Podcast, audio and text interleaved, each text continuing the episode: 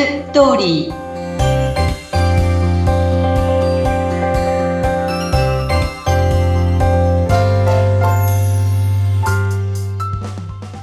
皆様こんにちは男性専門結婚相談所ライフツリーの和田ですこんにちはナビゲーターの山口ですあの和田さんとこうやって収録をしている時ズームで収録をしているんですが、はい、いつもですね和田さんのその画面の後ろ側、あの、つまり和田さんの後ろ側に背景画面ではなくて、本当のお部屋のその素敵なお花が飾られているのがいつも気になっていて、また前回と違う花になってるんで、季節ごとにいろいろ変えてらっしゃるのかなと思ったんですが。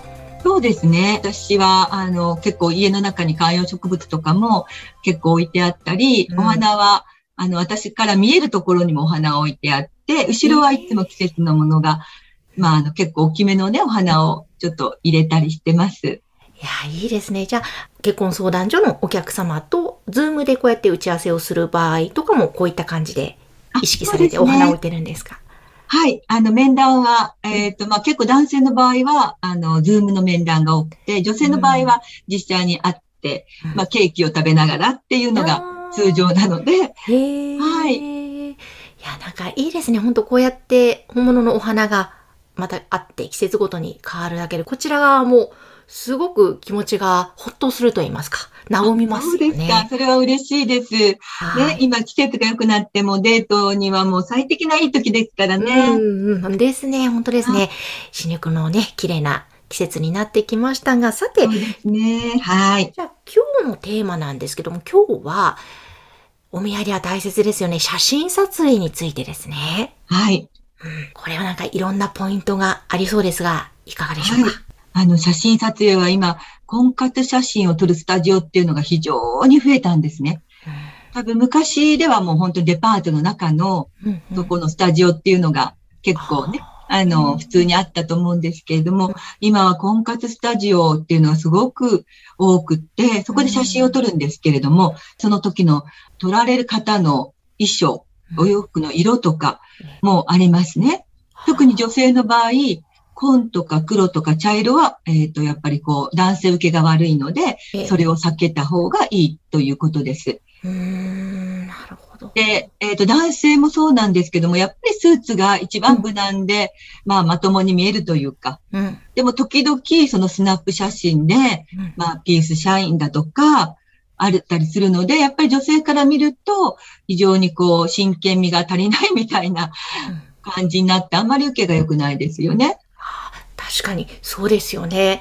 ちょっとアプリで載っていそうな、その出会い系のね、アプリの。なんか、カジュアルなのだと大丈夫かな、この人って思っちゃいますもんね。そうなんです。今ほら、うん、アプリでも写真を加工するアプリもあるでしょ？結構。はい、うん、でも、あれはダメだっていうふうな決まりがあったりして、うん、やっぱりちゃんとしたスタジオで撮るとかっていうのが、ほとんどの方がそうしてるので、かえって逆にそうじゃないと目立ちますよね。そうですよね。あと、その、取られ方というよりも、うん、その、例えば、こう、髪の毛なんですけど、はい。もう、セミロングっていうのが男性の好感度80%がセミロングを希望される方が多いんですよ。え、そうなんですか？そうなんです。で、次がロングで、ショートっていうのが人気がないんですね。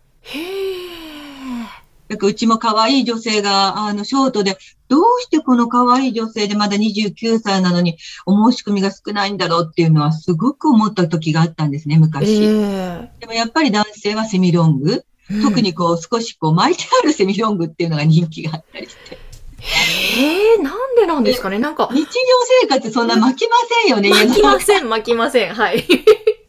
特別な日しか巻きません。そうですよね。へえ、なんか面白いな。なんでしょう。こう、私からすると男性はロングの女性が好きなのかなという勝手な思い込みがありましたが、セミロングなんですね。そうなんです。セミロングなんです。あと、メガネですね。うん、メガネ？はい。多分、私が見ても、まあ、100人のうち1人ぐらいかな、メガネをかけてる女性。もちろん普段はメガネかけてるけども、その時だけはコンタクトにするっていうのが多いですよね。えー、なんでなんですかね？メガネだとやっぱり印象がちょっとそうですね。男性はあんまりメガネっていうのは好まないんですかね。うん、だから女性にしてみたら、この私のこのままで分かってもらいたいって気持ちありますよね。メガネかけてる普段の。ところがやっぱりそこが難しいので、ちょっと写真だけ頑張ってみないっていうことを言って、で、私のところにも前その女性がいたんですよね。あの、うん、彼女はメガネかけていて、うん、あんまり評判というか受けがね、あれだから、ちょっとこう頑張ってコンタクトにしてみないって言って、うん、で、彼女ももうあの、ちょっと痛いんだけどもって言って、まあ、頑張ってくれたんですね。で、頑張ってくれて、1回目、2回目のデートまではそれで行こうって、3回目になったら、相手もこう、いろいろと話もいろいろとできて、距離も縮まってくるから、そしたらメガネしたらいいんじゃないっていう話をしてたんです。で、彼女もその通りやって、で、まあその彼女も結婚したんですね。で、その男性の方と彼女と成婚のお祝い会に来てくれた時に、二人ともメガネかけてたんです。あ、そうなんですね。男性もメガネを普段かけてる人だったんです。なるほど。あ、でもよかったですね。なんていうか、もう最後はもうそうなんです。だから、姿をね、多分こう、2回目、3回目ぐらいでもメガネをお互いにしたんだと思うんですよね。うん、うんだからそこってね、難しいですね。ちょっとこう、うん確かに最初の第一印象としては、まあ、普段メガネをかけてたとしてもちょっと外してやってで、でも何回か会ううちにやっぱり素の自分も見せた方がいいから、そこで確かに心の距離が縮まってからだと、これだいぶまた印象違いますもんね。そうなんです。そういうのがね、やっぱりあるので、うん、でも、ここで大事なのは、素直っていうところなんです、やっぱり。結局そこに来るのは、なぜかというと、私は絶対メガネを外したくないっていう女性もいるわけですよ。うん、はい。そうすると、メガネをかけて写真撮るでしょ？うん。で、そうすると、お見合いの申し込みが全然入らない。で、お見合いの申し込みが来ないってことは本人もね、やっぱがっかりしますよね。だけど、ちょっとそういうふうに、あの、いや、本当に気持ちはわかるけど、うん、2回目ぐらいまでちょっと頑張ってみないって言って、あ、じゃあそれでやってみますって言って、申し込みが来て、お見合いがあってっていう、うん、そこがね、やっぱり素直で聞く耳を持ってくれると違うんですよね。確かに。やっぱりそこのところはもうベテランの仲人さんの意見をまずは取り入れてみるのってすごく大切ですね。そうですね。うん。あの、男性側の方でもちょっともうちょっと伺いたいんですが、最初にまあスーツなどありましたよね。はい、で、こう、例えば普段そこまでこう、おしゃれに気を使わない方ですとか、あまりおしゃれにこの得意でない方とかいらっしゃると思うんですけども、そういう場合にこのスーツのコーディネートどうしようとか、髪型どうしようとか、悩まれる方もいると思うんですけども、そういう場合ってなんかどうしたらいいんですかね？まあ、大体あの、婚活スタジオの方では髪の毛のセットとか眉毛の整え方っていうのまでちゃんとやってくれますから、うん、あの、とてもいい写真が出来上がります。